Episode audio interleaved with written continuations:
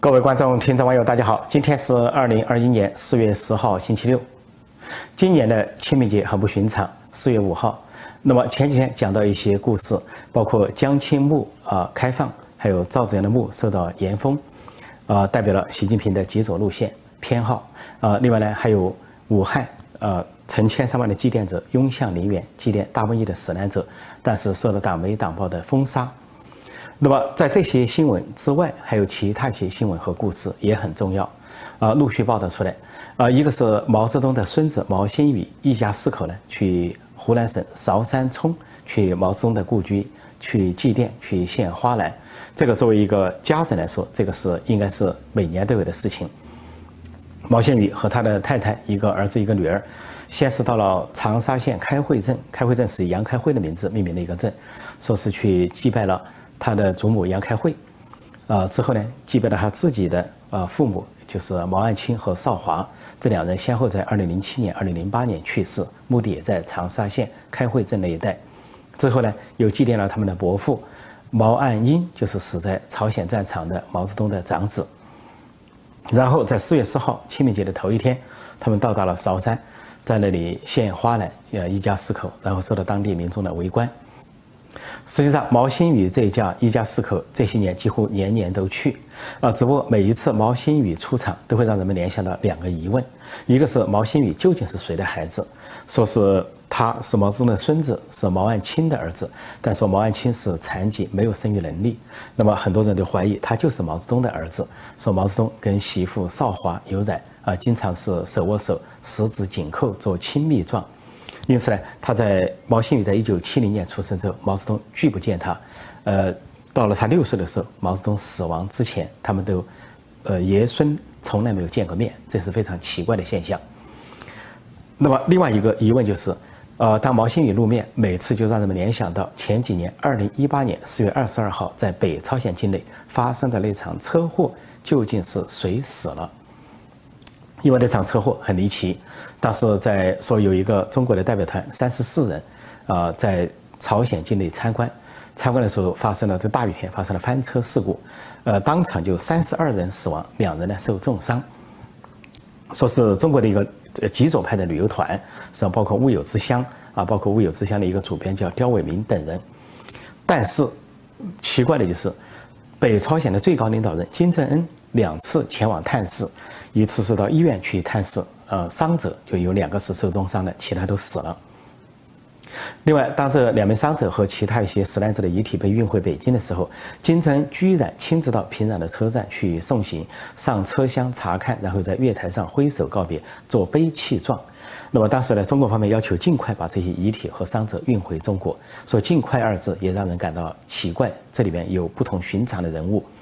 而金正呢是北朝鲜最高领导人，尽管北朝鲜是个小国，两千四百万人口，但金正自封是宇宙无敌大将军，而且是这个在北朝鲜当成红太阳，当成白头山上的升起的太阳。那么以他的千军之城，居然去为啊说中国的一车游客去送行去医院看望，这说不过去，里边必有重要的人物。而且金正后来还大发雷霆，呃，枪毙了四个官员，负责旅游。方面的官员四个人被枪毙，然后还撤换了政治总局的局长，撤换了一系列官员以示惩戒，说明那件事不同寻常。说当时就传出种种的议论和猜测，说其中的猜测就说可能毛泽东的孙子毛新宇在那个车上然后死亡，但是后来他又露面了，但是很晚才露面，中共当时并没有几马上辟谣，是几个月之后或者更长时间，毛新宇才露面。露面之后呢？发现他相只有相片啊，这个相片呢显示他好像比以前矮了一截，另外呢体积又小了一圈儿，以前是又高又胖又大，给人感觉说究竟是不是？而最早发的相片还是远远景，还不是近景，之后才逐渐有近景，是不是说毛新宇在那场车祸中受了重伤，是两名幸存者之一？到了北京之后救治过来，然后呢又逐渐恢复了正常的生活，所以现在毛新宇一露面就会。被人猜忌，究竟二零一八年四月二十二号在北朝鲜那场大车祸中死亡的是谁？如果毛不是毛新宇，又是毛家的什么人，或者是中共党和国家领导人中的什么人？总之，这是一个历史之谜。也许有一天这个谜底会揭开，在若干年之后。今年的清明节同样是在湖南省韶山村，是毛泽东出生地，啊，他的故居所在地，有一行人神秘的人到达，也是在今年，但是不是在清明节的当天，是在清明节前，选在三月二十一号，神秘的到达，一行神秘的人在细雨中到达，并在那里呢向毛泽东敬献了花篮，而敬献的花篮上写着“深切缅怀毛泽东主席”，左边写着“中共中央宣传部”。结果到达的是谁呢？是政治局委员、中宣部长黄坤明，是习近平的亲信心腹习家军的排头的人物。那么黄坤明到达显然不是自作主张，这是习近平安排他去。而作为政治局这一级的官员到了韶山去纪念毛泽东，这是文革后的首次。因为在文革后，中共高层当时的呃邓小平、胡耀邦、赵紫阳，包括华国锋那一批是否定了文革，啊否定了毛泽东。那么在一九八一年专门通过了一个。历史文件关于若干历史重大问题的决议，其中呢就明确定义说，文革十年是十年浩劫啊，十年动乱，而且说毛泽东晚年犯了严重错误，不光是发动文革的严重错误，破坏文物古迹，还把大批的啊老干部，包括像刘少奇、贺龙、陶铸啊、彭德怀、林彪等等迫害致死、整死等等。都在内，所以由于有了那么一个历史决议，对毛泽东就讳莫如深。基本上呢，官方不正式纪念毛泽东，啊，像清明节这种都是民间有纪念，这不奇怪。就好像二零一三年毛泽东诞辰一百一十周年，说韶山村人声鼎沸，聚集了八万人，有各种各样的毛左派、极左派当地的人在那里唱红歌、朗诵诗词等等，搞得震天响，但是官方都不出面。所以有如果有其他领导人。要去韶山，包括习近平都偷偷去，不做报道，而且是以顺便路过的方式。但是这一次，由政治局委员、中宣部部长黄坤明率领的一行一行人十几个人出现，是专程前往。啊，只有当地的报纸做了报道，其他的呃党媒党报都晋升不做报道，不提。呃，电视台中央电视台也不提，说这个事情三月二十一二十一号发生的事情，到现在才逐渐被披露出来，就显示了习近平的取向。联想到这些年，习近平、王沪宁这个极左路线是开放啊江青的目的，毛泽东夫人江青的目的，四人帮之首文革的象征，臭名昭著的人物，把他的目的开放，让人们去敬拜、去献花、去写标语，甚至口呼江青妈妈。他们口呼江青妈妈，就代表了习近平、王沪宁等人。这几组人物口呼江青妈妈，认她为妈妈。古话说认贼作父，那么这回习近平、王沪宁等人的动作是认贼作母，就是江青。那么所以相应的不奇怪，在江青墓大肆开放啊，去这个烧香礼拜啊，献花、献标语等等。那么毛泽东同样就受到他们的礼遇，说这回就有了政治局委员级别主管意识形态的中宣部长黄坤明率领一行官员前往那里正式的。拜祭毛泽东，这个正式的拜祭就意味着下一回清明节都有可能习近平本人到达来正式拜祭，只不过让黄坤明来探路而已，试一下水温，试一下气候。恰好今年呢，习近平有在推所谓的学党史、学新党史，而且说更强调了，说一个是强调严管意识形态，说任何质疑中国党史的都不行，非常的严厉，说严厉的程度超过以前。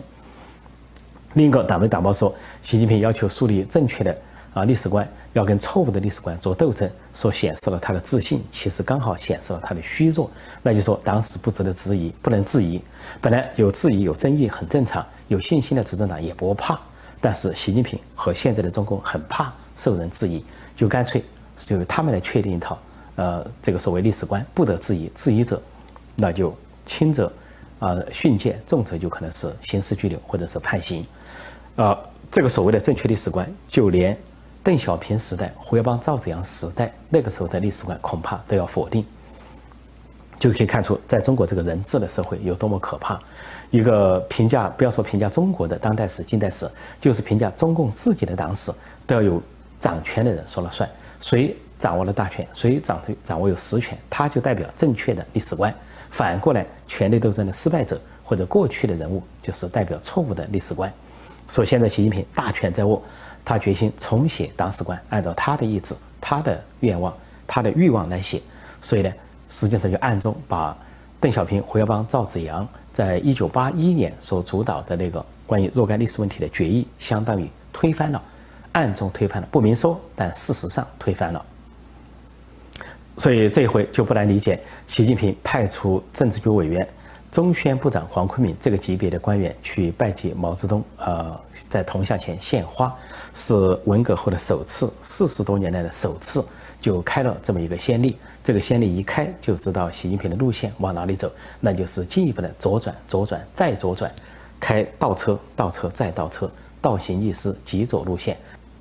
以另一种形式回归文革，回归毛泽东时代，回归江青的极左路线。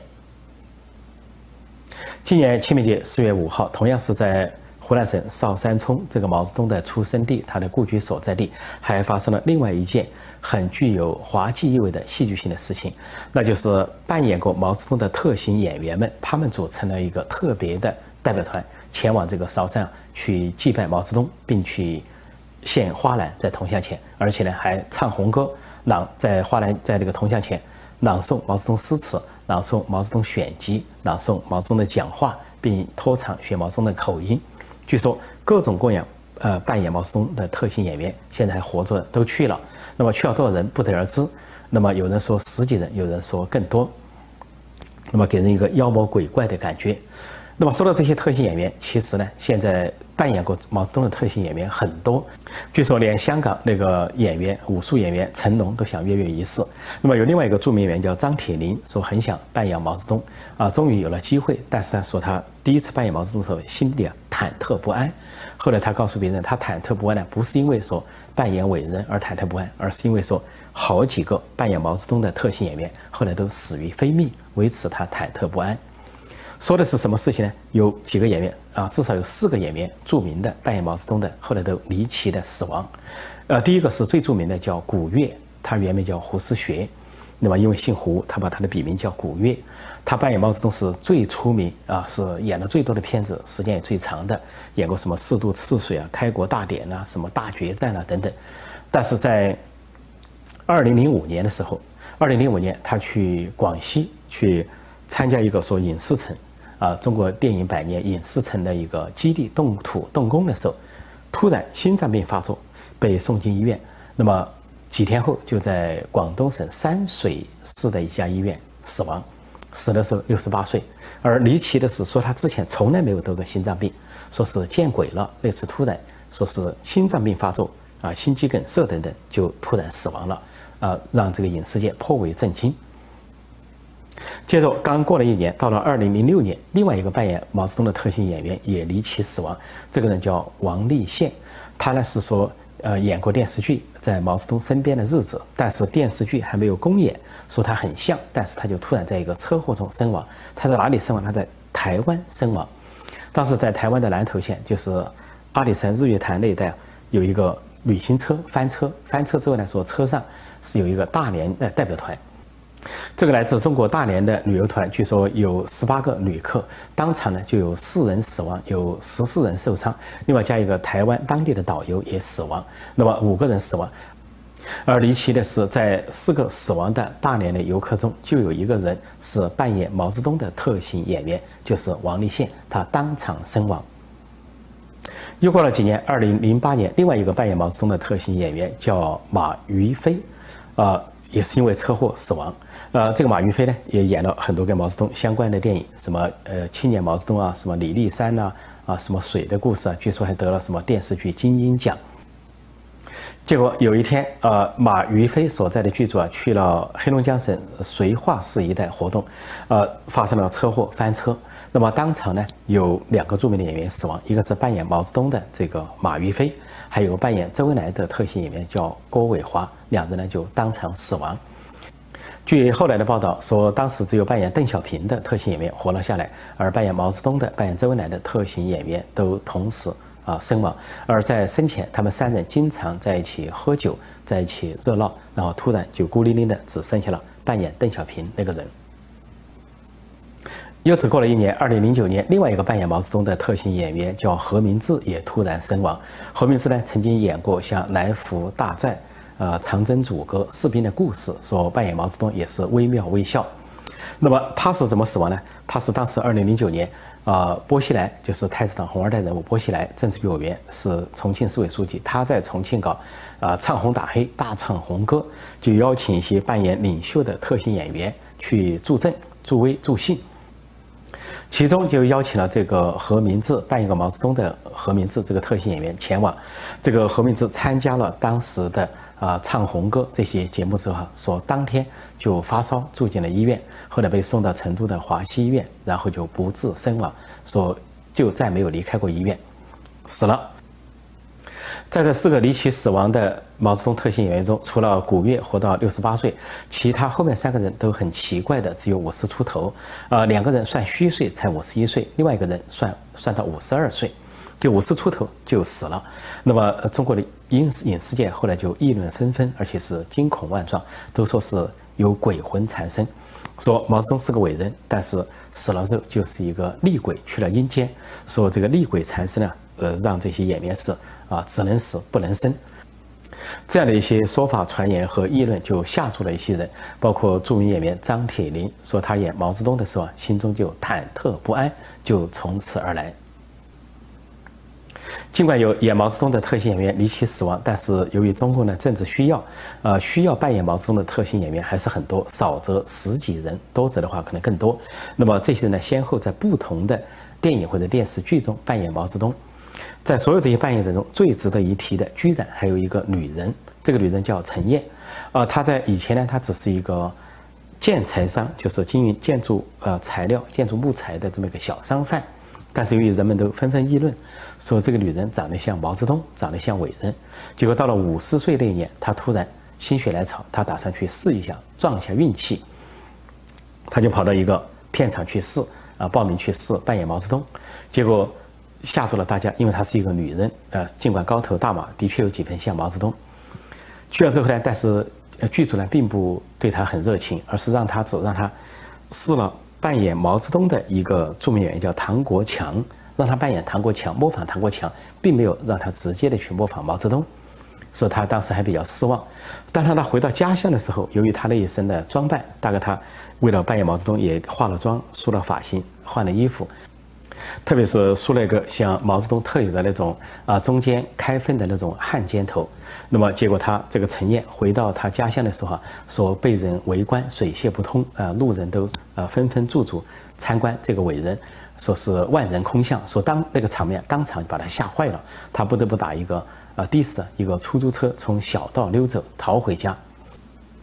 但是不久他的好运来了，陈燕的好运来了，就是二零零七年开始。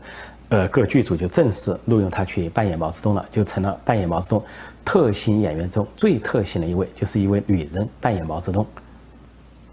说到陈燕是一个女人，居然扮演毛泽东，呃，听起来离奇，其实也不是那么离奇，因为毛泽东在年轻时候啊，据说就是相貌奇特，相貌清奇啊，被算命先生看呢，说有八个字的批示，说叫男人北相，男人女相。所以南人北上就是毛泽东是南方人，但是他像北方人，啊，比如说比较高大一些，比较魁梧一些，脸比较宽阔一些，像北方人。另外呢，说是呃男人女相，虽然他是男人，但他有女相，有一种啊女人那种柔软呃在里边。而且后来接触过毛泽东的人都说，没想到就是毛泽东没有肌肉啊，浑身的这个肉啊都很软松软，呃，所松软的像女人一样，他的胳膊他的腿啊。这个胸啊，这个肚子啊，都松软的像女人一样。说越到老年越越松软，就像一个啊布口袋啊，肉布口袋。到了老年，就是身边人回忆。毛泽东死亡之后啊，这个中共曾经放一些电视片，放他在游泳，在中南海游泳池游泳，或者在长江游泳，就可以看到毛泽东的这个身体啊啊，这个柔软程度啊，就像那个青蛙一样。啊，在水中游泳啊，也像青蛙或者像蛤蟆那样的姿态，啊，肚子大大的、重头头的，但是浑身的皮肉都松弛，从脸到肩膀一直松弛下来，就像一个老太太一样。所以就是男人女相。所以这个陈燕作为女人来演毛泽东也未必不合适。说就因为这个毛泽东有这样的奇特之相，所以后来才成了成了中国的红色皇帝，也就是历代皇帝之一。这个陈燕可以演毛泽东，而且。在几个电影和几个电视剧里面担纲所演的微妙微笑，但是呢，她却带来了严重的家庭问题，那就是她的丈夫心理上无法接受。呃，她丈夫说，呃，自从他的妻子去演毛泽东之后，他就觉得怪怪的，无法跟他同床。说他尽管呃这个丈夫呢也敬爱毛泽东，但是呢，说他的妻子突然扮演男人，而且扮演一个伟人，他感到很害怕。说自从。这个妻子陈燕去扮演毛泽东之后，这个丈夫呢就拒绝跟她同床。不仅心里觉得怪怪的，而且心里很害怕。后来有中国知识分子总结这个现象八个字，叫“国之将亡，必出妖孽”，就是讲的这件事。一个女人扮演毛泽东，微妙微笑，仿如妖孽缠身，妖孽再现。好，今天我就暂时讲到这里，谢谢大家收看收听，再见。